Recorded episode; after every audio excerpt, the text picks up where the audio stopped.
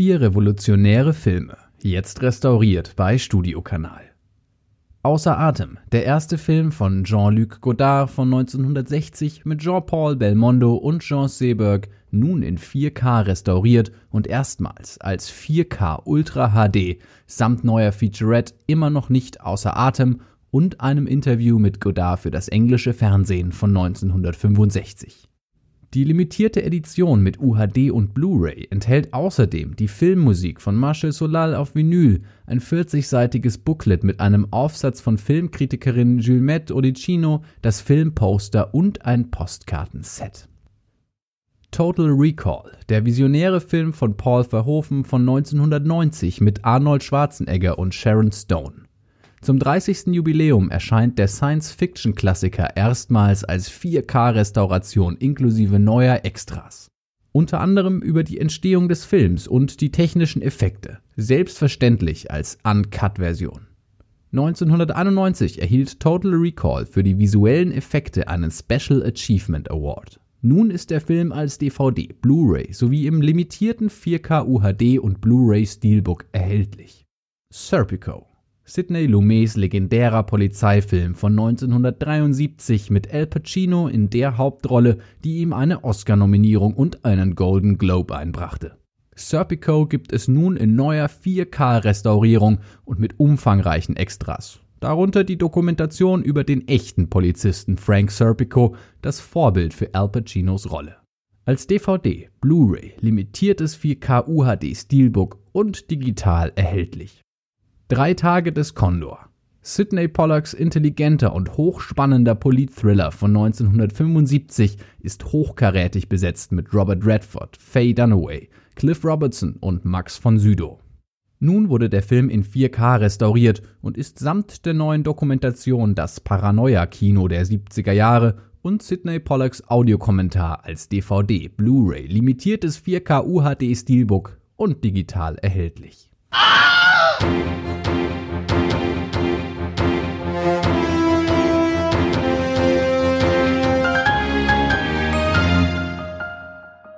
Liebe Zuhörerinnen und Zuhörer, herzlich willkommen bei einer neuen Folge der Freiwilligen Filmkontrolle FFK, dem Film- und Serien-Podcast von Rolling Stone.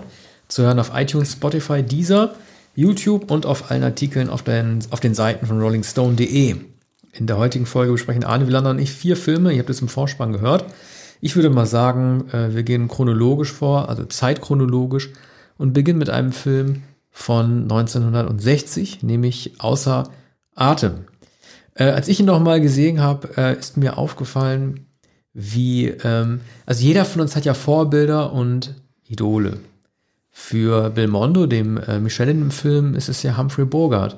Und er spricht dann auf dem Boge und er geht da mal so durch die Straßen, bleibt dann in diesem Kino stehen und sieht dann dieses Plakat von Humphrey Bogart. Und ich finde es immer, also wie nähert man sich seinen Idolen, was findet man an ihnen gut, wie kopiert man die und was bewundert man an denen? Und er mustert dieses Plakat von Humphrey Bogart und was er dann macht, ist, er reibt sich die Lippen. Das fand ich irgendwie ja. aufregend. Also er hat nicht irgendwie gesagt, hey du, oder hat ihn die Augen zugekniffen, mhm. drauf gezeigt oder ihn nachgesprochen, er hat sich die Lippen gerieben.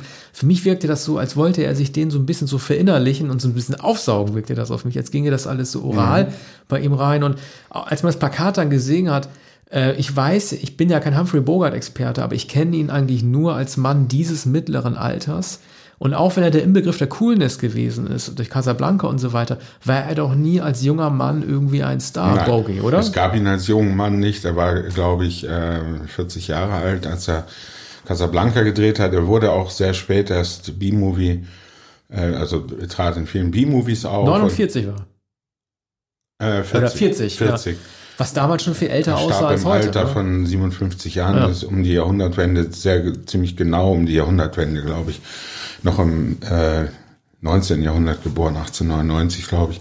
Also war, war 42, 43 als Casablanca gedreht wurde. Nein, er war nie jung, denn er hat in den 30er Jahren vor allem Nebenrollen gespielt. Also sehr lange hat er Nebenrollen gespielt, dritte, vierte, fünfte Nebenrollen. Noch in Angels, Angels, Angels with Dirty Faces von ähm, äh, Michael Curtiz auch, auch von Michael Curtiz, glaube ich. Ähm, 1938. So, da wurde er dann allmählich bekannt als Gangsterdarsteller. Und der, ein, sein Durchbruch war ähm, der Malteser Falke oder die Spur des Falken von John Huston. Ähm, ich glaube sogar der erste Film, den John Huston inszeniert hat. Und das war erst 1940, also kurz vor Casablanca. Da wurde Bogart der erste Hauptdarsteller und da bekam er diese Statur, die er für den Rest seines Lebens beibehalten hat. Ähm, nämlich genau dieser, dann auch der Schatz der Sierra Madre später und vor allem ähm, The Big Sleep von äh, Howard Hawks. So. Und innerhalb weniger Jahre wurde er also zum quintessentiellen Gangsterdarsteller überhaupt. Und ähm, auf diese Filme hat Jean-Luc Godard sich bezogen. Also äh, ausdrücklich auch The, The, The Maltese Falcon äh, von 41. Also die Figur, die Bogart darstellt.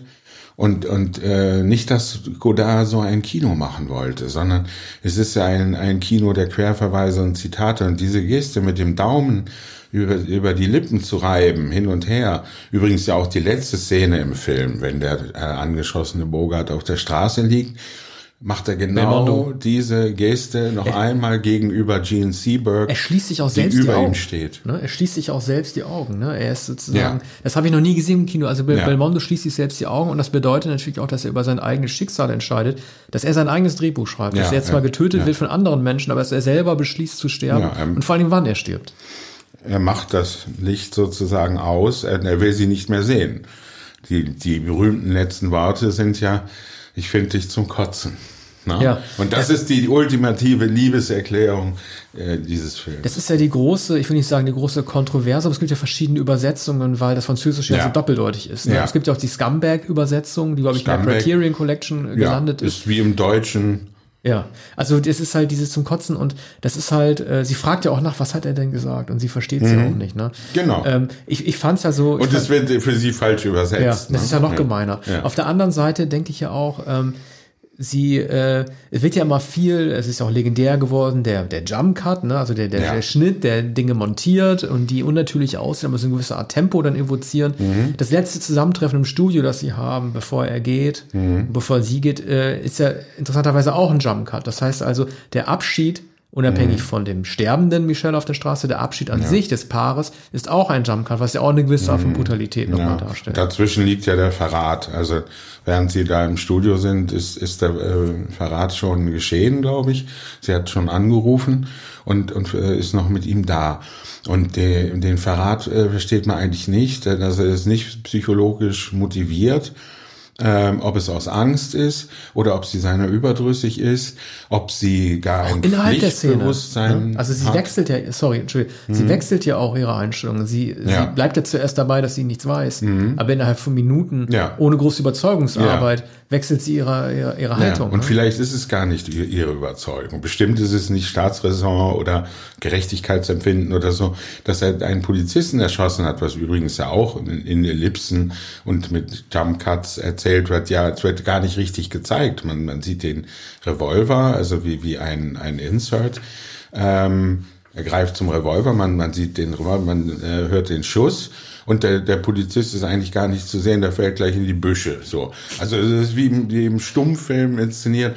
Und, ähm, ja, aber du hast diese tolle Kamerafahrt, die, äh, die ihn als, als, als einen Körper mit der Waffe zeigt. Ne? Sie ja. praktisch wie so ein L von oben seinen Kopf nach unten und äh, geht dann über in den Arm und geht dann ja. äh, bis zur Verlängerung seines Arms, nämlich in Revolver. Also es ist mhm. wie so ein organischer Körper, ja, die Waffe. Also das ist äh, eine äh, ikonografische Einstellung wie so viele. Ne?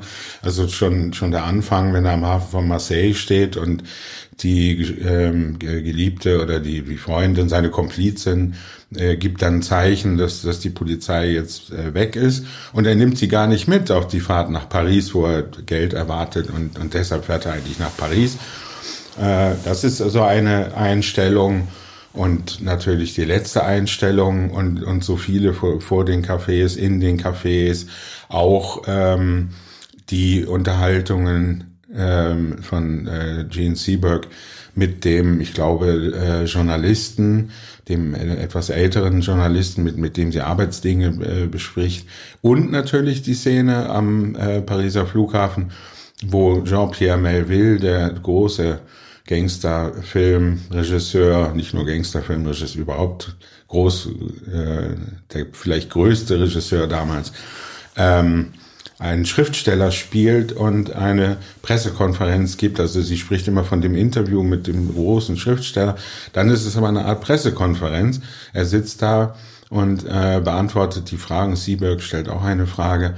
Und ähm, äh, das äh, bleibt in Erinnerung. Also das ist lose verbunden mit dem Film. Das gehört eigentlich nicht zur Gangstergeschichte. Sie arbeitet ja für die, ich glaube, Herald Tribune ähm, ist aus Amerika gekommen, 22 Jahre alt. Gene Seberg war 22 Jahre alt. Ähm, und ähm, volontiert da sozusagen oder bemüht sich um Aufträge und äh, ist eine Autorin, was es natürlich eigentlich unwahrscheinlich macht, dass sie so einem französischen Leichtfuß, Prahlhans und Gangster aufsitzt. Ne? Aber sie ist offenbar fasziniert von dieser Figur, wie sie noch niemanden kennengelernt hat, nämlich anders als die Intellektuellen, die für Herald Tribune, für, äh, fürs Feuilleton und ja. für internationale Zeitungen. Sie arbeiten. weiß ja, dass, ähm, dass sie bei Belmondo also er, er stellt ja auch irgendwie die richtigen, äh, die richtigen Gegenfragen. Ich glaube auch natürlich, dass sie über ihm steht und weiß, dass sie viel intelligenter ist als er. Ich sage nur, William Faulkner, wer ist das? Hast du mit ihm geschlafen? Ja. ja. sagt er ja, ne? Und mhm. er, er wirft ihr ja immer diese, diese Feigheit vor. Das ist einer der häufigsten Wörter des Films wahrscheinlich überhaupt. Er sagt immer, sie ist feige. Und mhm. es, ist, es ist ja nicht wirklich klar, was er damit meint, ob, es, ob, ob sie zu feige ist, das Leben zu führen, äh, das er meint zu leben. Aber er ist ja derjenige, der, das zeigt ja auch schon ähm, der Anfang des Films, einer der ersten Sonne, er ist derjenige, der die Pistole auf die Sonne richtet.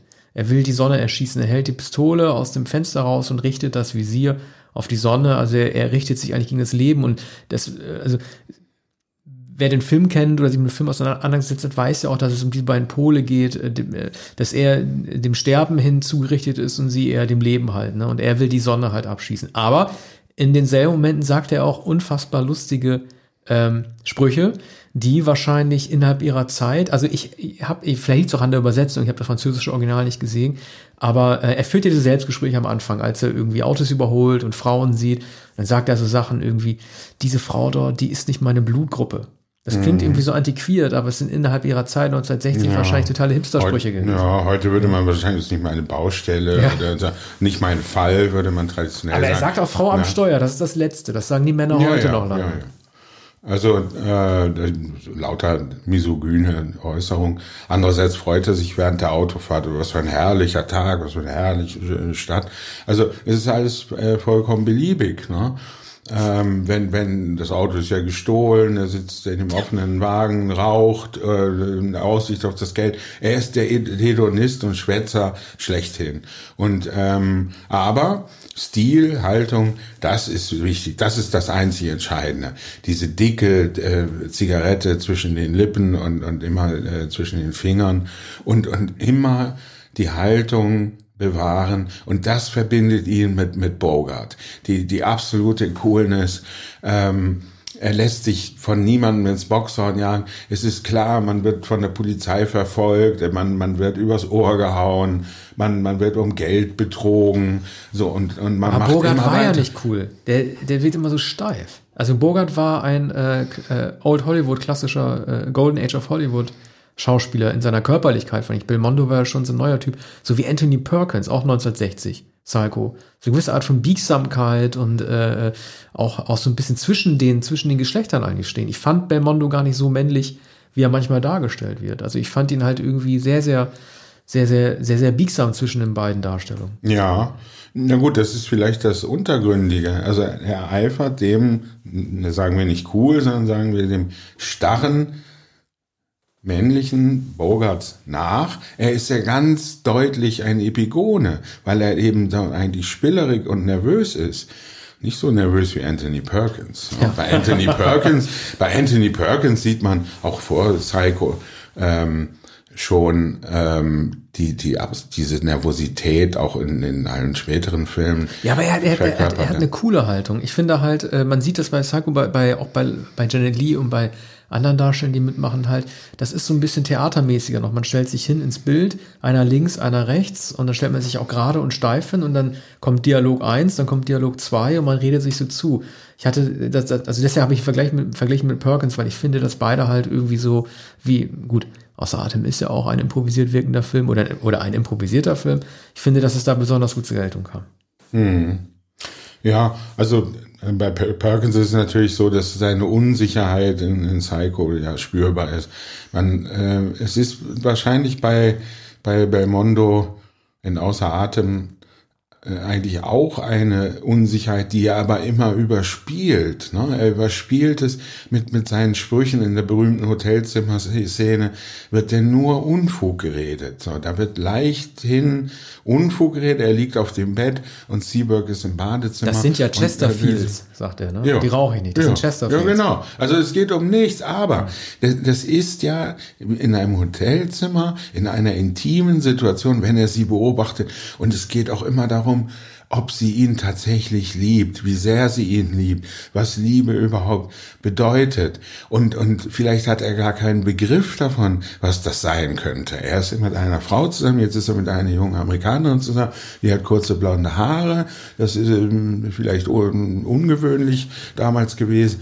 Und äh, vielleicht ist er auch stolz darauf, dass er mit, mit ihr dort ist. Ne? Äh, ist, denn, ist denn der Name Laszlo Kovac, ist es eigentlich so, so ein, das ist ein real existierender Name, aber ist das so ein bisschen auch so eine Agentenparodie gewesen? Also so, so würde sich ja wahrscheinlich ein westeuropäischer 007-Agent nennen, ja. wenn er in den 60er Jahren ja. äh, in den Ostblock fährt. Das klingt ja wie ausgedacht. Ich glaube, es, es gab ähm, einen Kameramann, vielleicht war der damals schon bekannt, Laszlo Kovac.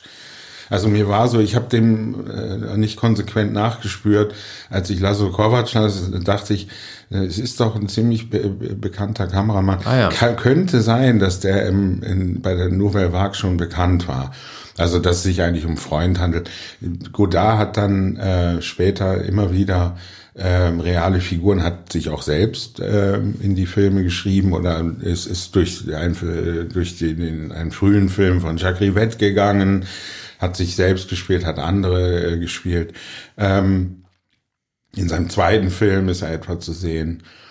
Ähm, und, und, es gibt un, unzählige Anspielungen auf, auf Poesie, nicht nur auf amerikanische Filme. Einerseits französische, übrigens auch deutsche Poesie bei, bei Godard. Andererseits die amerikanischen Gangsterfilme, Hitchcock, äh, Anthony Mann und, und, und Raoul Walsh. Ne? Ähm, Godard war der Filmkritiker, Essayist und, und ähm, hat, hatte schon große äh, Aufsätze äh, über Hitchcock und andere amerikanische Regisseure geschrieben. Ich glaube seit 1952. Also da war schon, äh, war schon acht Jahre her. Und jetzt bekam er die Gelegenheit. Da war ja Anfang 20, ne? muss man sich mal vorstellen. Also ja. als er die Aufsätze Ja, ja, die haben alle ne? sehr früh, auch Godard. Godard mit 30 den Film ja. gedreht. Ja, ich glaube, Godard war kurze Zeit auch Chefredakteur von Cahiers du Cinéma und äh, bei einer anderen Kunst-Filmzeitschrift war François Truffaut äh, Chefredakteur. Äh, Anführer des Zirkels um äh, Godard war am Anfang äh, Eric Romer. Der war, war der Älteste und der gehörte zu dem Klüngel der sogenannten Jungtürken.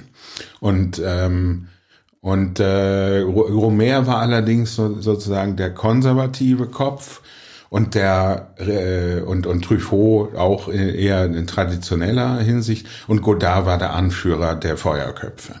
Und und das ist auch der Unterschied zwischen dem Debütfilm von Truffaut äh, sie küssten und sie schlugen ihn 1959 und äh, Außer Atem 1960 von, von Godard.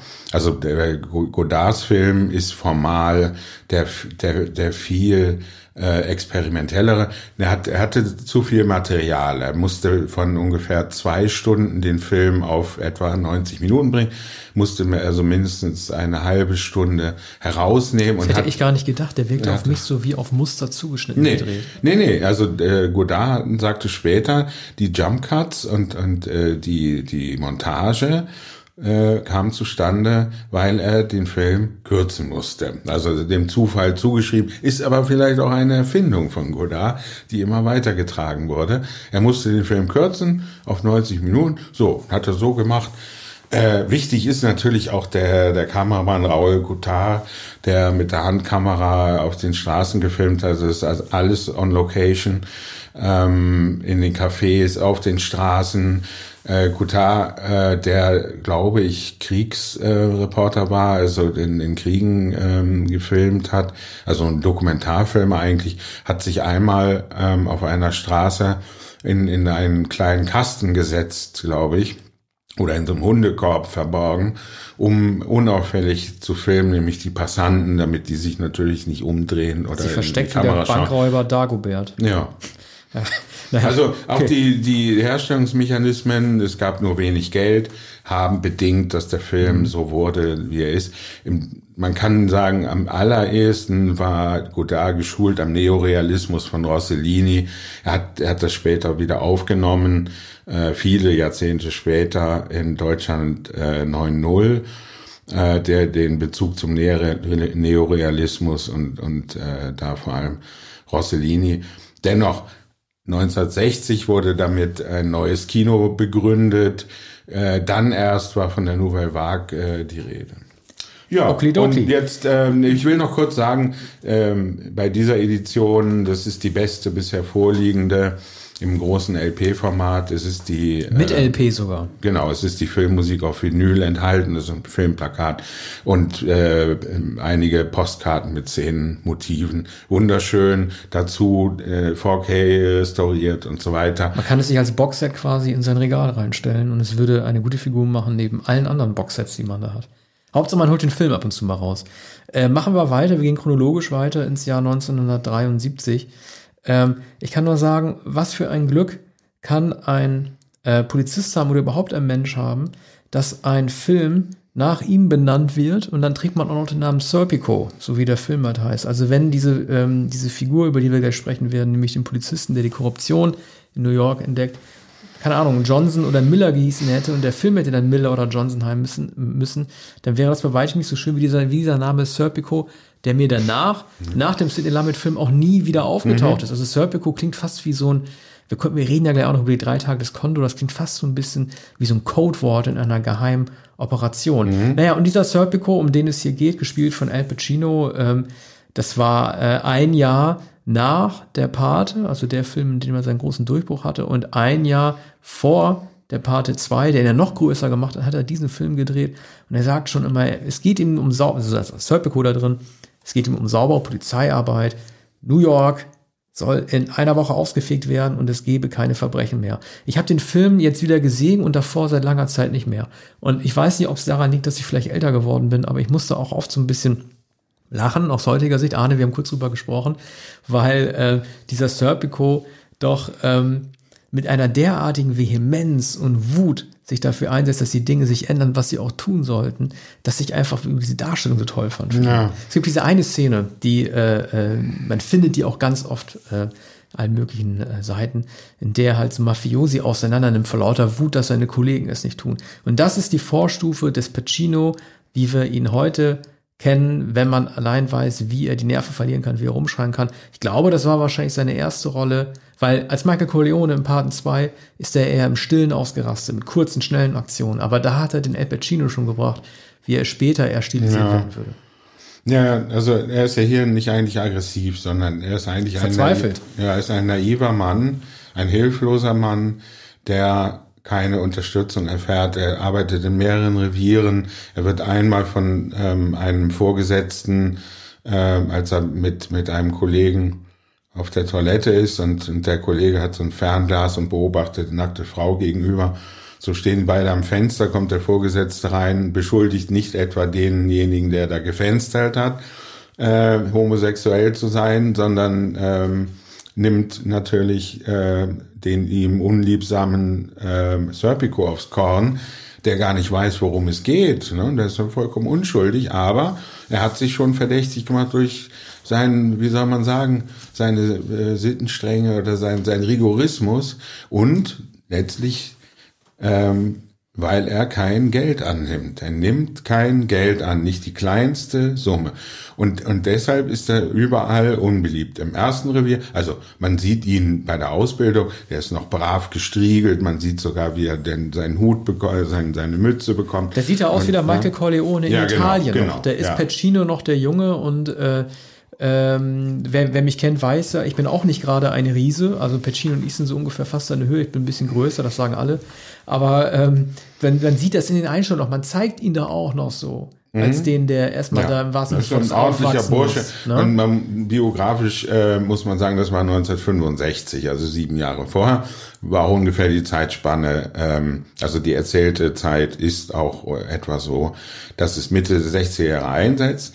Und Serpico hat eine interessante Entwicklung. Er ist eben nicht Mamas Liebling, er ist wahrscheinlich auch Mamas Liebling, aber ähm, er glaubt an die Gerechtigkeit und er ist störrisch. Er ist unglaublich stur. Er ist so stur, niemals würde er einen einzigen Schein nehmen. Wenn man ihm den in die Tasche stecken würde, würde er ihn sofort abgeben und er würde noch angeklagt deshalb. Ist das und, eigentlich biografisch sicher, dass er nie irgendwas angenommen hat, der echte Serpico? Ja. Also das ist vor Das Gericht alles geklärt worden. Ja, ja, so. Weil es ist ja schon ein extremer Idealismus und es wäre ja nur menschlich von jedem Menschen, Polizist oder nicht, Ja. viel Geld auch anzunehmen. Ja, Leider. Und, oder immer etwas zu nehmen oder jedenfalls das, was ihm angeboten wird. Es wird ja immer gesagt, auch von wohlmeinenden Kollegen, die äh, sagen, aber das ist doch unklug von dir. Du machst dich doch bei allen unbeliebt.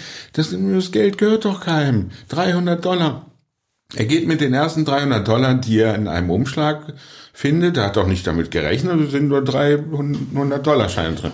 Er geht da zu einem Vorgesetzten, äh, sein, sein guter Freund, der Karriere macht im, im ich glaube, im Bürgermeisteramt, hat ihm gesagt, das ist ein Unbestechlicher. Und dann gehen sie ins Restaurant und, und, und der äh, isst Hummer.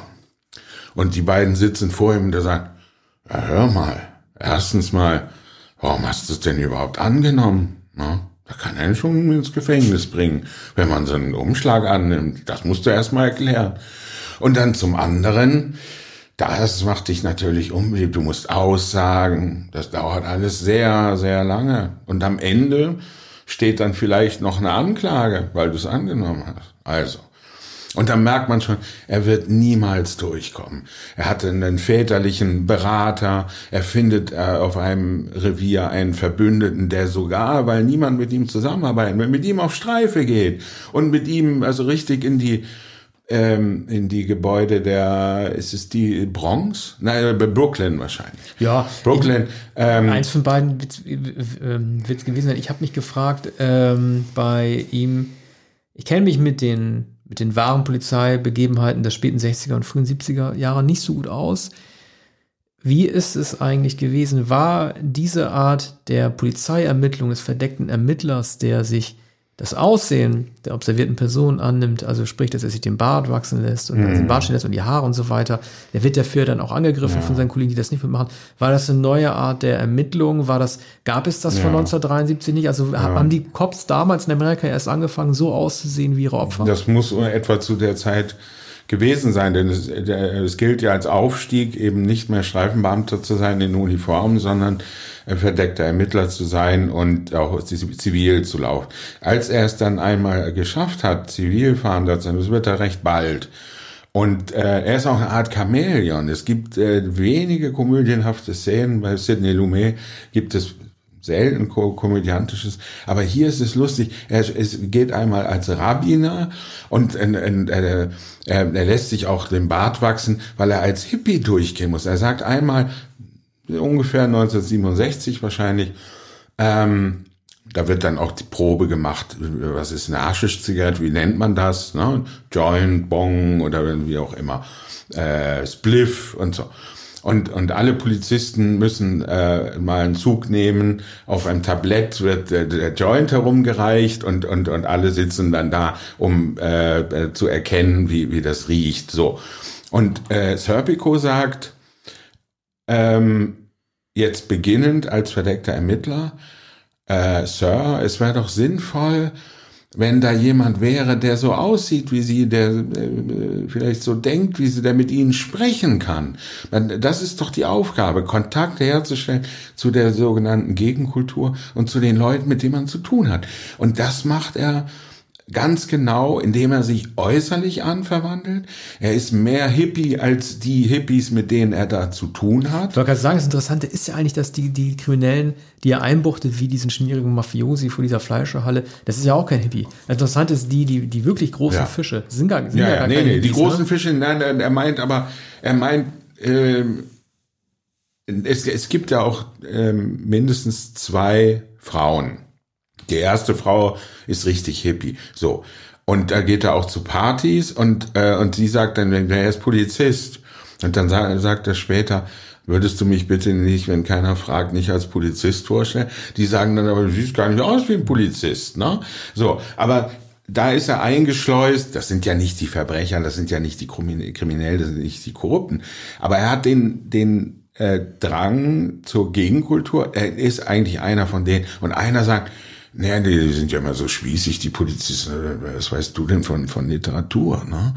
Und dann sage ja, ich bin ein Polizist, der Bücher liest. Ne? Also gegen jedes Klischee. Und, und das ist auch glaubhaft. Nicht nur in der Darstellung von Pacino, man, nicht, dass man ihn dann Buch lesen sieht oder dass er äh, Sprüche aufsagt. Man merkt einfach, ähm, in der Art, wie er in diesem Basement lebt mit der Frau, wie er mit ihr in der Badewanne sitzt, wie er Einkäufe tätigt, wie er immer mit diesem Calimero-Hut, er hat dann immer so, einen Campinghut und dann läuft wie ein Gammler rum. Und also das ist schon so auffällig, dass man sagt, dass äh, du bist so schlecht angezogen. Übrigens sagte man das Pacino äh, privat auch nach das ist, ist ja schon, schon nachgerade auffällig. War, war eine großartige Schuttigkeit. Also diese, die, also ganz äh, ikonisch ist ja dieses Foto geworden, oder die, überhaupt diese Setstills, die man sieht, wo er diese, äh, nicht diese Skimütze, aber diese hohe eine Schlumpfmütze, ja. Eine Schlumpfmütze ja, und dann, und dann so vor, dem, vor dem World Trade Center, was ja auch im Condor später noch auftaucht, das sind, das sind ja ganz berühmte Einstellungen, die ihn halt irgendwie vor den Twin Towers zeigen. Ich, ähm, mir tat, mir tat diese, diese Szene so leid, in der seine zweite Freundin mit ihm Schluss macht, in der in diesem Diner und sie bestellt ihn da ja extra hin, damit er nicht so schreit, wie er es zu Hause macht. Und dann sagt, sagt er, ich schreie, wo ich will. Er schreit ne? sofort. Ja. Aber äh, das eigentlich Tolle, ja genau, das eigentlich Tolle in dem Moment ist, äh, er, er knallt ihr den Zettel vor auf, auf den Dinertisch und mhm. sagt, das ist ja das Blödeste, was ich jemals ja. gelesen habe. Und das, das zeigt, dass er auch im Privaten, zwischen Privat und Beruf nicht trennen kann, weil er behandelt dieses Schriftstück wie so ein schlechtes Beweisstück eines minder bemittelten Kriminellen und er wirft ihr praktisch vor, diese Art der schriftlichen Kommunikation, wie treff mich bitte in dem Diner, damit wir da in Ruhe reden können. Er betrachtet das als ein Schriftstück, das im Grunde genommen nur hm. ein äh, Krimineller, ihm, ein Räuber ihm hätte geben können, der, der irgendwie eine Erpresserforderung stellt. Ja. Also er kann einfach nicht mehr richtig unterscheiden. Und so schlecht ist es gar nicht formuliert. Sie nee. wollte es ihm nicht sagen, weil sie wusste, dass er sie sofort anbrüllt, dass er es nicht akzeptieren wird. Er akzeptiert es auch nicht. Er ist dann zwar ruhig, sie geht raus, er läuft ihr hinterher und sagt, ja, was, was willst du dann? Was, was erwartest du? Er er will, will, dass du nicht gehst. Und, und sie hat es aber schon längst beschlossen. Er zögert noch, aber geht dann. Und sie kann es nicht mehr aushalten. Sie kann seine Verkleidung nicht mehr aushalten, kann die Selbstgerechtigkeit nicht mehr aushalten. Sie kann nicht aushalten, dass er sich eigentlich zum Märtyrer macht, indem er also äh, es wird ihm immer gesagt, ja, ja, ne, das wird an den Bürgermeister weitergereicht oder an den verantwortlichen Amtmann. Ein Jahr passiert nichts. Dann spricht er wieder mit dem Mann. Sie haben es, Sie haben mir gesagt, es wird weitergeleitet, es ist nichts passiert. Sie liefern mich ans Messer. So, das ist auch eine gewisse Lamoyanz. Bisher ist ihm ja nichts passiert. Bleibt körperlich unversehrt. Fast am Ende wenn er dann ins Gesicht geschossen wird. Da, das ist bei einem regulären Einsatz, den er mit drei anderen macht. Sie stürmen eine Wohnung. Er will es sich nicht nehmen lassen, unbedingt mit dem Arm in den zwischen Tür und Angel zu gehen und die, die Tür wird zugehalten von innen und er will aber mit, mit seinem Arm und der Pistole da rein und in dem Moment wird, wird er geschossen. Ja. Und er aber stirbt brutale nicht. Darstellung. Ja, aber na, es war ungefähr so, das ist ein sehr, sehr authentischer Film, wie oft bei Sidney Lumet. Und Frank Serpico konnte das ja alles noch bestätigen und schildern. Ja, er hat ähm, ja, er hat ja auch wirklich, muss man, gerade wo du die Szene mit der Tür erwähnt hast, er hat ja wirklich sehr, sehr handlungsdienliche Action-Szenen, davon mal ganz abgesehen. Also ja. sehr realistisch und ja. sehr knapp gehalten. Gerade auch die Momente, als er aufgrund seines CPS-ken Aussehens von den eigenen Kollegen für einen, äh, für einen Räuber gehalten wird und dann, und dann, an, und dann angeschossen wird, was ja auch zu so einer, ähm, zu einer sehr schön gespielten Szene zwischen diesem Streifenpolizisten und Serpico führt, in der Serpico erkennt, egal welchen Job er gut macht, er muss jetzt endlich die Lorbeeren dann an die Kollegen abgeben. Ja, der sagt dann, oh, also der Kollege hat auf ihn geschossen, beziehungsweise auf den Delinquenten und Serpico wollte den Delinquenten gerade verhaften und zeigt dann seinen Polizei, Mensch, ich bin Polizist, verdammt du Hornochse. So, und dann kommt der andere und sagt, wie erkläre ich denn jetzt meine verschossene Munition? Bitte gib doch mir den Gefangenen. Ich Aber das war ein tolles ihn, Detail. Ich bringe also, ihn ins Revier. Das, das, hat man normalerweise nur bei, äh, bei, bei sehr bürokratisch ja. bestimmten beamtenmäßigen Sendungen aus dem deutschen ja. Fernsehen. Der Papierkram. Ja, der, der Papierkram. Man muss jede Kugel rechtfertigen. Ja. Das wurde normalerweise in Filmen der 60er und 70er Jahre überhaupt nicht besprochen, dass es darum geht, wo ist denn meine dritte Kugel? Ja, und ganz sicher nicht in in Dirty Harry. Stimmt. In Dirty Harry wird ja auch gefragt, warum er dieses dicke Gewehr, Aber dieses große nicht, Gewehr hat. Ist das nicht ja. auch so ein Klischee? Also ist das nicht auch ein Klischee, dass es am Ende eines jeden Einsatzes heißt, ich will meinen Bericht bis morgen früh um ja, 8 Uhr auf dem Tisch haben. Ne? Also das ist dieser Papierkram und die, die Schreibmaschinen, äh, wo wir dann irgendwie von links nach rechts ziehen und so. Naja, wollen wir weitermachen? Naja, wir wollen schnell noch ein Fazit sagen. Ich Absolut, will, ich, ich, oh, das Fazit, ja. Wir wollen ja nicht zu sehr springen. Also wir haben, wir haben es äh, wir haben es hier natürlich mit einem Meisterwerk äh, zu tun. Ähm, das weiß jeder. Jetzt ist es aber noch viel schöner. Nicht nur ist alles restauriert. Es gibt ein, eine herrliche äh, Dokumentation, etwa eine halbe Stunde. Sidney Lumet spricht ähm, über New York, über sein, über die Dreharbeiten in New York. Er hat nur in New York gedreht, war nie ein Hollywood-Regisseur, hat nahezu alles in New York inszeniert und er spricht über die, die Entwicklung der Stadt, er spricht über Serpico, wie er den Film inszeniert hat, welche ähm, äh, Stadtviertel er, er benutzt hat. Da wird, glaube ich, auch Brooklyn gesagt und, und über die Topografie und die Architektur einer Stadt und dass man in New York überall drehen kann. Er zeigt ja auch nicht und, die Freiheitsstatue, das ist ja auch das Besondere. Das sind New Yorker Szenen, die äh, nicht touristisch interpretiert sind oder touristisch gefilmt sind. Das ist ja bei Prince of the City von 81, den er gedreht hat, ja auch so. Das ist nicht in Postkarten New York, sondern es ist New York, in denen die Straßen sozusagen die, die Geschichte erzählen und das, was in den Straßen passiert und nicht in den Gebäuden, wie sie nach außen strahlen. Ja, und 19, Sehenswürdigkeiten. 1973 war es das schäbigste New York, in dem sie ja. gedreht haben. Und äh, also in engen Straßen und er lobt aber auch ähm, die Polizei, die immer zwei äh, Polizisten zur Absperrung einer, einer Straße abgestellt hat. Und, ähm, und er beschreibt auch die Jahrzehnte, auch die äh, verschiedenen Ethnien, also die Iren, die Italiener, äh, äh, Latinos und dergleichen. Und ähm, wie es sich über die Jahrzehnte in der Stadt entwickelt hat, die Jahrzehnte, die er selbst erlebt hat, der schon in 50er Jahren Fernsehen gemacht hat. Also eine herrliche äh, Edition. Dazu gibt es einen 90-minütigen Dokumentarfilm über Frank Serpico, ich glaube im Jahr 2010 gedreht. Da wird alles noch einmal erklärt. Serpico trifft die überlebenden Polizisten, also die damals noch lebenden Polizisten und geht an die Schauplätze zurück und, und wird erklärt. Und man sieht da, der gealterte Serpico entspricht eigentlich noch immer dem Serpico, den, ähm, ja, er hat ja, den er hat ja auch recht Puccino. behalten. Er hat ja auch recht behalten. Er musste sich halt zum Glück nicht ändern. Das ist ja auch die Pointe des Films, dass er sich nicht, dass er sich halt nicht, wie man so schön sagen würde, verbiegen musste. Kommen wir zum dritten Film, Die drei Tage des Condor von 1975 von Sidney Pollack. Äh, das war übrigens auch ein Film, der wahrscheinlich, ich bin mir nicht hundertprozentig sicher, aber der einer der frühesten von Dino De Laurentiis produzierten Filme in Amerika gewesen sein könnte. Dino wurde ja dann irgendwie erst in den 80er Jahren vor allem auch zunächst mit David Lynch groß. Hier hat er schon mit Robert Redford und mit Sidney Pollack zusammengearbeitet. Man spricht ja, äh, Arne, wir haben ja auch mal schon drüber äh, geredet, dass es halt so ein typischer Begriff ist von den Paranoia-Thrillern der 70er Jahre. Und die äh, Dialoge in diesem Film enttäuschen uns in dieser äh, Hinsicht auch überhaupt nicht. Bevor ich es ganz vergesse, möchte ich nochmal hinweg, äh, äh, vorwegnehmen, ähm, der Moment, der mich vielleicht am meisten beeindruckt hat, ist, dass der, dass der Film ja endet ohne jetzt vom Ende was zu verraten zu wollen, mit einem Freeze-Frame, also von einem eingefrorenen Bild Robert Redfords, das natürlich auch gleichzeitig so ein bisschen zeigt, man ist wie in so einem Sucher, in so einem Visier einer Fotokamera. Also dieses Prinzip der Paranoia, dass man auch, wenn man am Ende vielleicht Frieden finden könnte, immer noch weiter beobachtet wird, das fängt ja dieser Freeze-Frame, der am Ende Robert Redford einfängt, ja, ja super ein. Und ja. ich meine, es ist natürlich so, es sind kleine Dialoge, die aber diese Stimmung gut äh, auffangen. Ne? Also Faye Dunaway sagt zu ihm, wieso haben Sie Angst? Sie haben doch eine Kanone. Er sagt zu ihr, äh, Sie liegen bei mir, ich kann aber auch da drüben liegen. Also man ist sich permanent im Misstrauen gegenüber. Redford sagt dann irgendwie zu ähm, Max von Sydow, der den Killer Joubert spielt, halt irgendwie, als sie vom Fahrstuhl stehen, ich gehe nach ihm. Nein, bitte, ich gehe nach mhm. ihm. Also man traut dem anderen im wahrsten Sinne des Wortes nicht über den Weg. Man will, dass die anderen den ersten Schritt machen, weil man Angst hat, dass irgendwas passiert. Und bevor ich es komplett vergesse, eine wirklich tolle Fight-Szene zwischen dem in Anführungszeichen Paketboten mhm. und Robert Redford. Also eine sehr physische Darstellung, die gezeigt hat auch nochmal, wie gut er da eigentlich ist. Mhm. Ja, also das Misstrauen beherrscht natürlich Redford, der ähm, ein kleiner, will nicht zu viel Handlung wiedergeben, die allermeisten haben den Film schon gesehen, seit Jahrzehnten im, im Fernsehen einer der beliebtesten überhaupt.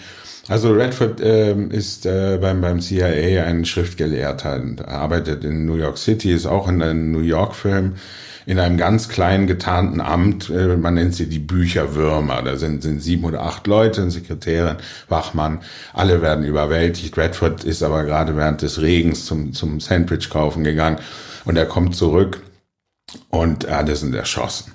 Und zwar von Max von Südow und einigen Gehilfen, die einfach mit dem Maschinengewehr da reingegangen sind. Und ähm, nichts ahnen kehrt Redford zurück, geht durchs Foyer und sieht, was passiert ist so. Und dann äh, muss er reingeholt werden, wie es heißt. Ruft da an, man äh, rät ihm, nicht zurückzukehren, nicht zur Wohnung zu gehen. Er ist nirgendwo. Aber man verspricht ihm, äh, ihn heimzuholen. Jetzt muss er sich aber irgendwo herumtreiben und das macht er, indem er Faye Dunaway entführt, äh, die äh, Fotografin ist und gerade nach, äh, ich glaube, äh, Vermont äh, zum Skifahren mit ihrem Freund fahren will und und er äh, kidnappt sie in ihrem Jeep und und äh, setzt sie dann auch etwas übertrieben, vielleicht sie äh, dort fest und, und fesselt sie, was vielleicht nicht notwendig wäre. Ja, aber das ist, das ist eine ja. gute Methode, das Tempo rauszunehmen. Also ja. die, die, die, ähm, sie befinden sich ja bestimmt mindestens 15 äh, Minuten allein zu zweit, äh, gegenseitig auf der Lauer in diesem Apartment. Das ist natürlich nach dieser sehr schnellen Darstellung äh, der Ermordungen und der Flucht auch so, ein, so, so, eine schöne, so eine schöne Intermission einfach, ne? Ja. Dass man halt so ein, äh, so ein bisschen ja. zur Besinnung kommt. Also er erklärt ungefähr, was Sache ist und sagt, äh, wenn Sie diese Nummer wählen, dann werden Sie sehen, die ist identisch mit, mit der CIA. Dann sagt sie, ja gut, aber da könnte ja auch gefälscht sein, das Telefonbuch. Aber stimmt, die Nummer ist identisch. Also sie ist eigentlich geneigt, ihm zu glauben, dennoch muss er einige Gewalt anwenden, fesselt und knebelt sie, um dann äh, rauszugehen und die Ermittlung äh, und seine Nachforschung weiterzuleiten oder vielmehr um festzustellen, wann er denn jetzt eigentlich erlöst werden soll. Nur als er dann in eine Seitengasse bestellt wird, an einem Hotel, kommt nicht nur der von ihm als Mittelsmann bestellte ältere Freund, mit dem er im Übrigen noch verabredet ist, am Abend, sondern kommt noch ein weiterer und der erschießt seinen Freund. Und äh, Redford ist aber so gut ausgebildet an Handfeuerwaffen, dass er den gedungenen CIA-Mann, der seinen Freund erschossen hat, äh, anschießt, also sehr stark verletzt. Der kommt dann ins Krankenhaus. So, ist alles verworren, denn Max von Südow arbeitet natürlich für beide Seiten. Er hat für die CIA gearbeitet, jetzt wurde er angeheuert. Und, und der, der ist die, die, die europäische geheimnisvolle Figur in Mantel und Hut und ähm, er, er macht es als reine Arbeit. Er warum später, ist er denn eigentlich ein Europäer? Also warum haben die die Figur eines naja, Europäers da ge Naja, man hat sich gedacht. Ist einfacher ja. vielleicht irgendwie jemand zu nehmen, der dann in seinem Heimatland ja, ein Profi, kann. Der wahrscheinlich, Auftragskiller. Der Film äh, spielt 1975 wahrscheinlich ein Mann, der, ich glaube, er wird als Elsässer bezeichnet. Das kann aber heißen, der war im Zweiten Weltkrieg, war ein ja. deutscher Soldat. Redford allein ist ja auch nicht nur dieser Bücherwurm. Ne? Er ist ja auch, wie wir festgestellt haben, auch ein sehr, sehr, sehr kampfbetonter, ja. Einsatz, einsatzfähiger. Er war beim Militär. Genau, er war, er, ähm, er war beim Militär. Äh, ich ich finde es halt einfach, ähm, gerade um diesen Begriff Paranoia nochmal aufzugreifen, ähm, diese Abteilung, diese Bücherwurmabteilung, der arbeitet, die ist ja dafür angestellt, dass sie geheime Botschaften anhand, also schon in der Literatur entdeckt, in Büchern und Botschaften überbringen werden müssen, die müssen dann dechiffriert werden und werden dann CIA weitergegeben. Und das war ja schon das Besondere, dass ähm, man im friedfertigen, äh, alleinigen Akt des Lesens, also dem Moment der größten Intimität und Zurückgezogenheit, da schon halt irgendwie äh, böse Formeln in den, in den Schriftsätzen erkennen kann, das macht ja auch ja. schon so ein bisschen auch den Wahnsinn eigentlich aus. Das ist sozusagen eine der schönsten Tätigkeiten, die es ja. gibt, die friedfertig sind, halt in Wirklichkeit auch schon kodierte Befehle enthalten. Ja, aber Redford hat nie geglaubt, dass das mal ernst werden könnte. Ja. Die Art, wie, wie er da mit dem alten Leiter, äh, mit Fliege und Anzug, der, der unten seine Pflanzen züchtet, wie er auch mit der asiatischen Freundin und mit den den anderen, die immer zu diskutieren über irgendwelche äh, Feuerwaffen oder, oder Todesarten oder wie irgendein Unfall erklärbar ist. Also das sind das, was man heute Nerd nennt, das sind diese Leute. Und, und er untersucht Trivialliteratur. Er ist ein Schriftgelehrter der Comics, der Trivialliteratur, der, der auch Poesie, fragt seine, seine asiatische Freundin nach einem japanischen, äh, chinesischen Schriftzeichen äh, übrigens äh, auch bemerkenswert, stellt eine Art von Pyramide dar, beziehungsweise Himmel, Hölle oder etwas Aufsteigendes äh, oder auch Absteigendes. Also das ist schon ein Zeichen für die vertikale Struktur des Films und äh, sozusagen den Sturz in die Hölle, der kurz bevorsteht, innerhalb, innerhalb von fünf Minuten ähm, oder innerhalb von zehn Minuten ändert sich alles. Ähm, und er, er, in seiner Interpretation sucht er in der Literatur auch nach Ideen und nach, nach ähm, sagen wir, das, das bleibt natürlich im Dunkeln, aber er leitet Berichte weiter über irgendwelche Innovationen oder äh, Raubzüge oder äh, neu, neu, te technische Finessen und dergleichen und, und, und weiß gar nicht, was daraus wird. Und da wurde etwas nach Langley weitergeleitet, das muss es gewesen sein. Ja. Irgendein Hinweis in dem, was er ausgearbeitet hat und er weiß nicht genau was und er erkundigt sich immer bei Cliff Robertson. Der das ist, ist ja, ja, das ist ja, das, der ist so der, ja. der CIA-Leiter in New York. Ne? Also das, das Kafkaeske in der Situation ist ja auch, dass man selber nicht weiß, wie einem geschieht und warum einem geschieht, nur dass man anscheinend in den Augen bestimmter Leute zu viel weiß oder zu viel falsch gemacht hat. Deswegen sagt er auch irgendwie zu Robertson, ist denn, ist denn die Wahrheit äh, nicht zu verraten dasselbe wie eine Lüge, ja oder nein? Ne? Also dieses philosophische Gespräch. Und äh, natürlich ist es entwaffnend äh, von Robertson, dass er erzählt halt irgendwie, denken Sie doch mal an die Zukunft, ne?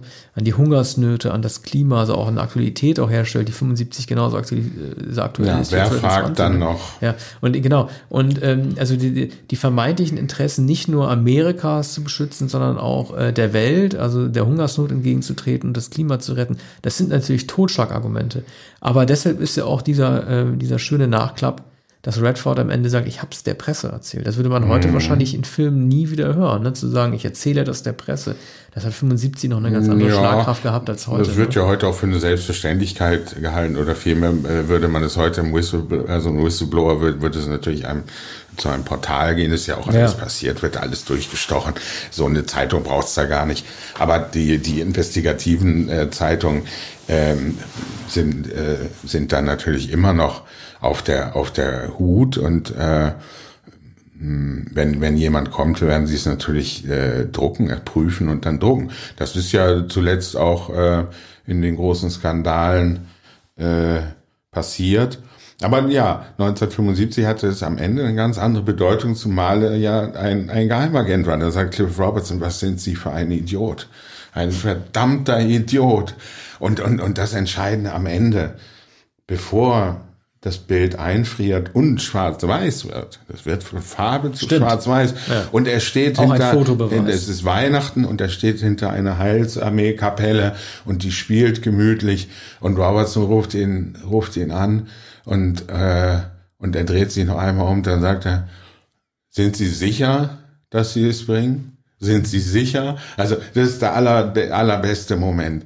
Redford dreht sich dann und man sieht einen, einen Moment des Zweifels in seinem Gesicht hinter der Brille und er geht weiter und dann hinter der Militärkapelle friert das Bild ein und man, man sieht nur noch das zweifelnde Gesicht von der, der ist verunsichert, der weiß, der was, wird was von jetzt die, an immer, immer ja, gejagt. Was war denn die, äh, die, die historische, die echte Enttäuschung die ähm, dazu führte, dass dieser äh, nicht nur CIA-skeptische, sondern CIA-kritische äh, CIA Film überhaupt gekommen ist. Also was war die Entwicklung? Ne? War das irgendwie Nixon? Ähm, was war, war das Hoover oder was, hm. was, worauf grundiert das eigentlich? Naja, also es war warum, was war die? Nixon natürlich. Aber es war ja nicht nur Nixon, sondern die äh, Skepsis hat ja in den späten 60er Jahren zugenommen. Natürlich Hoover und wusste noch, noch nicht allzu viel von seinen Machenschaften, aber bekannt war, er hat ja schon seit Jahrzehnten er hat allerdings das FBI geführt, aber gut, FBI, CIA, Stimmt. Man, man wusste um die Verstrickungen, ja. auch in Vietnam, ähm, des, äh, äh, der, der CIA. Deswegen hat ja Stephen King auch schon ähm, äh, gesagt, die wichtigsten Fragen der, der 60er Jahre oder der späteren, äh, der Nixon-Ära waren, seit wann wussten sie es? Und was wissen sie eigentlich? Ja. Also die beiden Fragen. Ja, halt, ja. und aber hier gilt natürlich, bei äh, drei Tage des Condor gilt eigentlich niemand weiß nichts. So und ähm, und Südo sagt dann im Gespräch mit Redford, Redford hat den Drahtzieher sogar gefunden. Also äh, interessante Szene in einem Hotel schaltet er alle Kreise zusammen und hat so ein Aufnahmegerät und per äh, Tuterkennung äh, findet er die Nummer, ruft er an, findet die Adresse, äh, lässt sich da hinfahren und dann trifft er diesen Mann in seinem Büro, der weiß gar nicht, wie ihm geschieht und fragt, was ist es? Was ist es, verdammt? Und dann ah, Nahe Osten. Und der, der Mann sagt, naja, man weiß nicht, ob es so kommt, aber wir sind darauf vorbereitet. Und, ja, aber was denn? Öl, es ist Öl. Und das spielt ja auch 30, 40 Jahre später noch eine Rolle. Ja, klar, ne? Das wird immer, immer weiter eine die Rolle. Motivation das bleibt der natürlich Expansionspolitik. Klar. Ja, genau. Also und mindestens Bush Senior, Irakkrieg und und so weiter. Ja, ne? Ja. Der der gesamte Nahe Osten. Und und, und Redford kommt drauf Öl. Genau wird's nicht gesagt. Da kommt Südo und er schießt den Mann. Und sagt, Moment, aber der war doch ihr Auftraggeber. Dann sagt Südo, hat sich geändert. Und dann dann sagt Redford, wahrscheinlich werden sie mich jetzt erschießen. Nein, es liegt kein diesbezü diesbezüglicher Auftrag vor. Es gibt ja auch einen privaten Moment, einen einzigen, ne, in dem Südo als, als äh, Joubert dann irgendwie gerade bei der Arbeit oder am Zeitungslesen gezeigt wird. Es wird also das Privatleben der mysteriösen Mr. X-Figur Joubert dann doch irgendwie mal kurz. Äh, also Max von Südo als Joubert. Genau. Ähm, mhm. Auf jeden Fall, also wir, wir, haben uns sehr gefreut, den Film noch mal sehen zu können. Und ähm, Pollack und äh, Rob Redford haben ja danach noch einige Male noch weitergearbeitet. Ähm, ja, also wir, Kurz noch zur, zur Dokumentation. Edition. Ja. Äh, also 4K restauriert, äh, alles astrein, aber vor allem gibt es noch eine zusätzliche Dokumentation. Zwei französische Filmkritiker erläutern das Paranoia-Kino der 70er Jahre, weniger Paranoia-Film von eben Alan J. Pecula, äh, Parallax View und äh, Conversation von Coppola. Eigentlich ähm, interpretieren sie Drei Tage des Condor, wie ich es noch nie gehört habe, ungeheuer brillante Interpretation ähm, der Gemengelage und der Inszenierung äh, des Films, mh, mm, der erklärt, was, wie, wie, der, wie der Film aufgebaut ist, was Szenen zu bedeuten haben. Nur ein Beispiel noch, bevor wir zu äh, dem letzten Film unserer Besprechung kommen.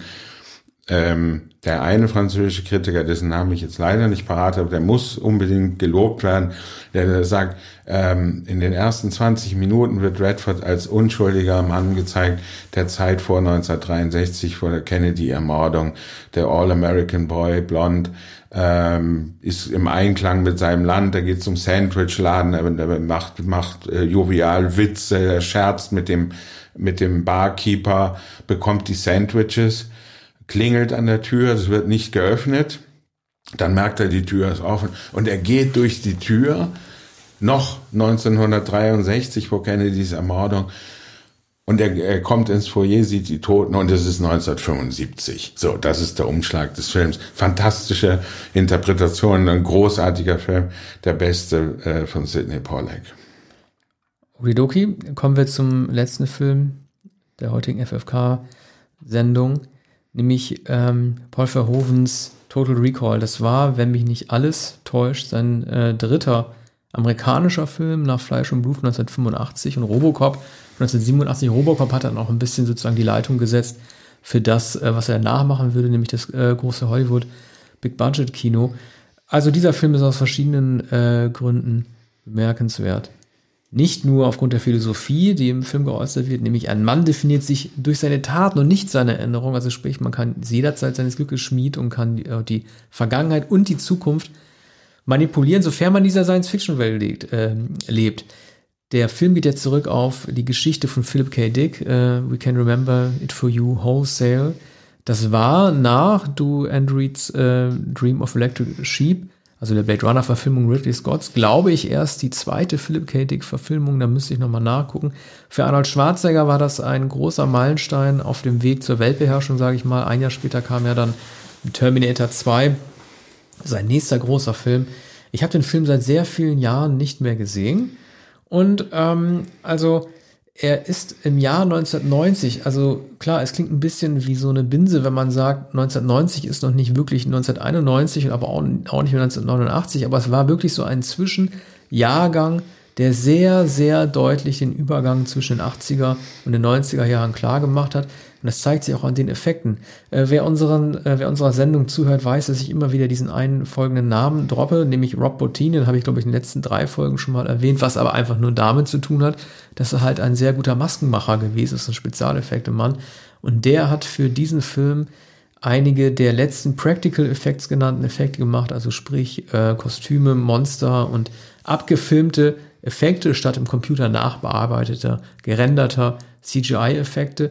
Die hat er da sehr äh, eindrucksvoll ähm, unter Beweis gestellt. Ab dem Terminator mit Schwarzenegger ab 1991 würden ja die digitalen Effekte überhand nehmen. Hier sieht man auch echte Set-Decoration, einen echten Aufbau, äh, echte Masken und äh, auch ja. eine Marslandschaft von Jos Vacano übrigens gefilmt, den, äh, der nach das Boot in der endlichen Geschichte dann auch von Verhoven dann für Abfleisch und Blut auch engagiert wurde und äh, dann auch da den Mars in Szene gesetzt hat. Da gibt es auch diesen, diesen, diesen Moment äh, äh, am Anfang und am Ende, in der, ähm, also das, das, ist ja auch so eine Urangst, ne? Also wenn man irgendwie auf einem fremden Planet ist, man weiß, man darf sich dem, sowohl dem Weltraum nicht aussetzen, außerhalb des Helms, als auch der Atmosphäre eines fremden Planeten. Das ist da so ein bisschen die Urangst, die auch mit einem spielt. Was passiert eigentlich, wenn das Glasvisier tatsächlich mal platzt? Immer wieder äußern sich Wissenschaftler, die sagen, oh, man kann im Weltraum 20 Sekunden überleben, bevor man minus 300 Grad dann einfriert oder so. Aber ja. das ist so dargestellt, wie lange hält uns auf dem Mars aus, bevor ja. der Kopf kocht?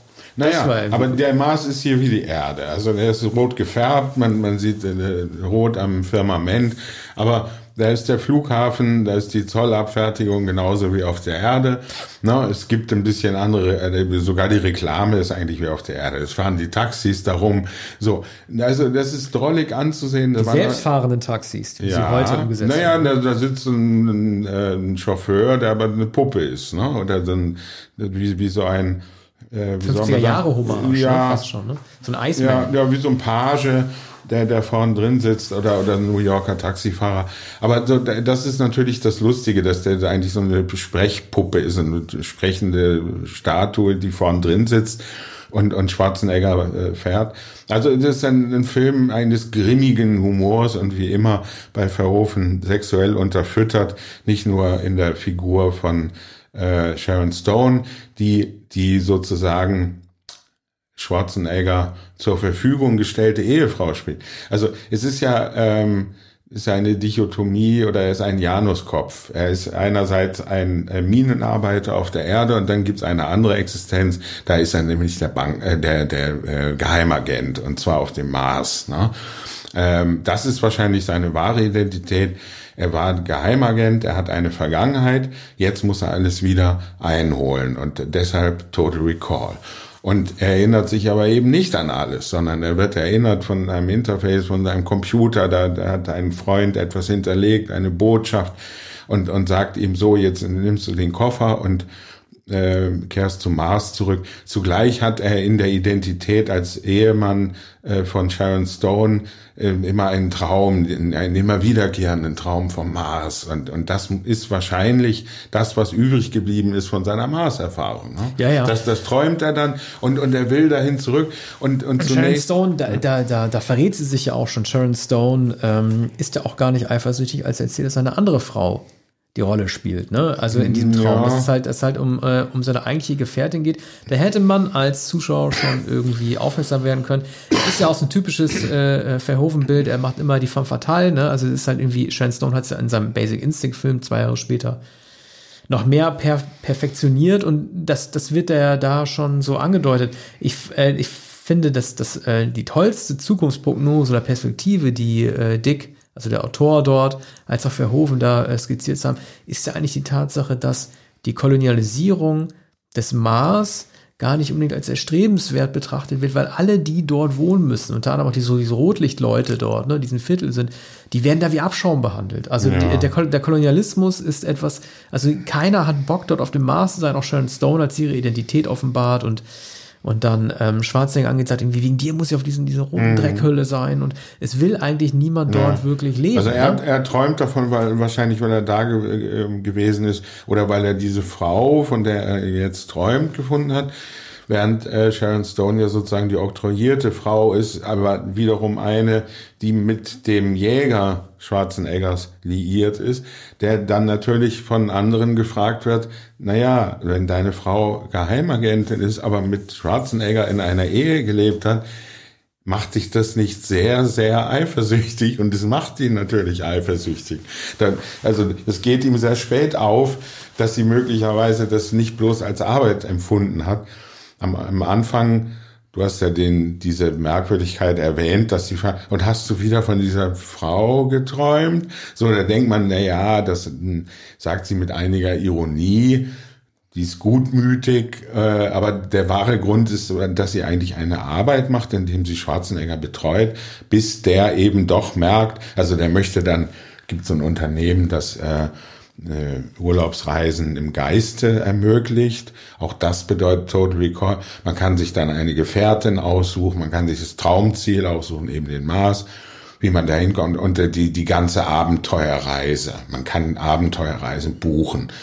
Ähm, und, und, äh, und das geht aber da schief. Ne? Sofort äh, macht sich, ähm, passiert dann Gerinnsel, also ihm wird, wird die Spritze, glaube ich, gesetzt. Es wurde ja sogar als, ja? als wurde sogar als eines der Filmposter benutzt, sein, sein schreckverzerrtes ja. Gesicht, als er diesem, als er diesen Helm oder diese, diese Düsen an den Kopf angesetzt mhm. bekommt. Muss man sich mal vorstellen. Also ich habe ja. hab noch nie irgendwie so ein Schwarzenegger-Plakat gesehen, wo er so verzweifelt schreit, ne? Und das hat man als offizielles Ja, er scheint zu bersten. Also ja. der muss fixiert werden, muss festgehalten werden und die Muskeln schwillen an und man sieht die Adern und so. Es ist etwas schrecklich schiefgelaufen. Das ist so, mir fehlt jetzt der Begriff, der da verwendet wird, der sicher ausgedacht ist.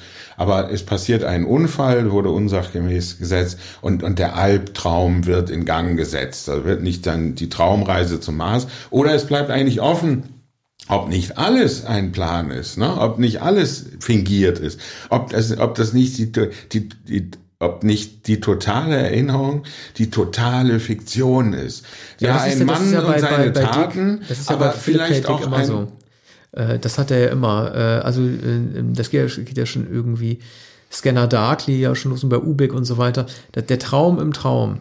Ähm, die, die, also ne, diese klassische Frage, was ist eigentlich echt und was nicht? Und wenn am Ende die Auflösung kommt, ist es vielleicht nicht dennoch ein Traum, in dem ich lebe. Ja. Das ist ja eine Sache, die äh, das, äh, das, das hast du bei Blade Runner ja auch schon mit dem Einhorn. Also du hast ja immer bei jeder Geschichte von dem K. ja. immer die Frage, was ist die tatsächliche Form meiner Existenz? Gibt es jemanden, der mehr über meine mhm. Existenz weiß als ich, aber mir das nicht verraten will? Aber das ist hier noch komplizierter verschränkt ich finde, etwas zu kompliziert. Ich hätte gern diese Traumreise, dieses misslungene Experiment.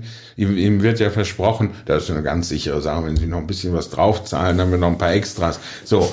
Aber natürlich, es braucht diese Identität des Geheimagenten, des, äh, des Verschwörers sozusagen und die zweite Frau, die dann mit ihm auf dem Mars ist, um das Abenteuer in Gang zu setzen oder um den Albtraum in Gang zu setzen, der hier auch slapstickhafte, auch Thriller-Momente hat.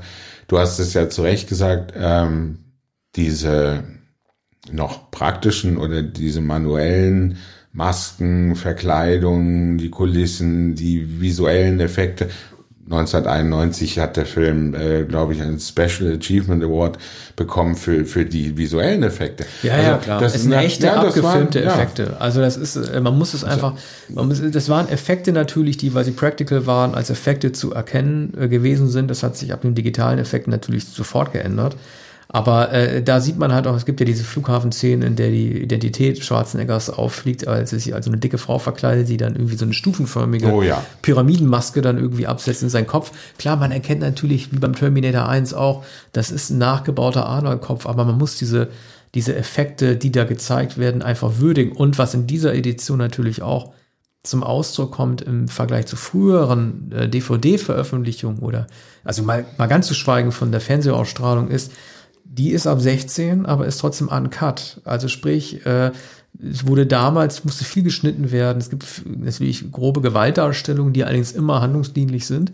Und die sind hier erstmal zu sehen. Also ich würde mal behaupten, dass es die komplette Fassung ist, die es zu sehen gibt und das ab 16. Ja, also das ist die ähm, endgültige, integrierte äh, Version des Films, ne? also die, die Uncut-Version. Ja. Das ist hier auch äh, neben der 4K-Restauration und so weiter ähm, ganz entscheidend, dass man den Film so sieht, wie, wie Paul Verhoeven ihn ähm, gedacht hatte und äh, sich vorgestellt hat. Und das also sind zusätzliche Schauwerte. Und die Schauwerte sind natürlich so, dass man heute sagt, na ja, das sind Effekte, wie man sie damals hatte, eben im Kino der 80er Jahre. Es ist sozusagen der letzte Film der 80er Jahre. Ne?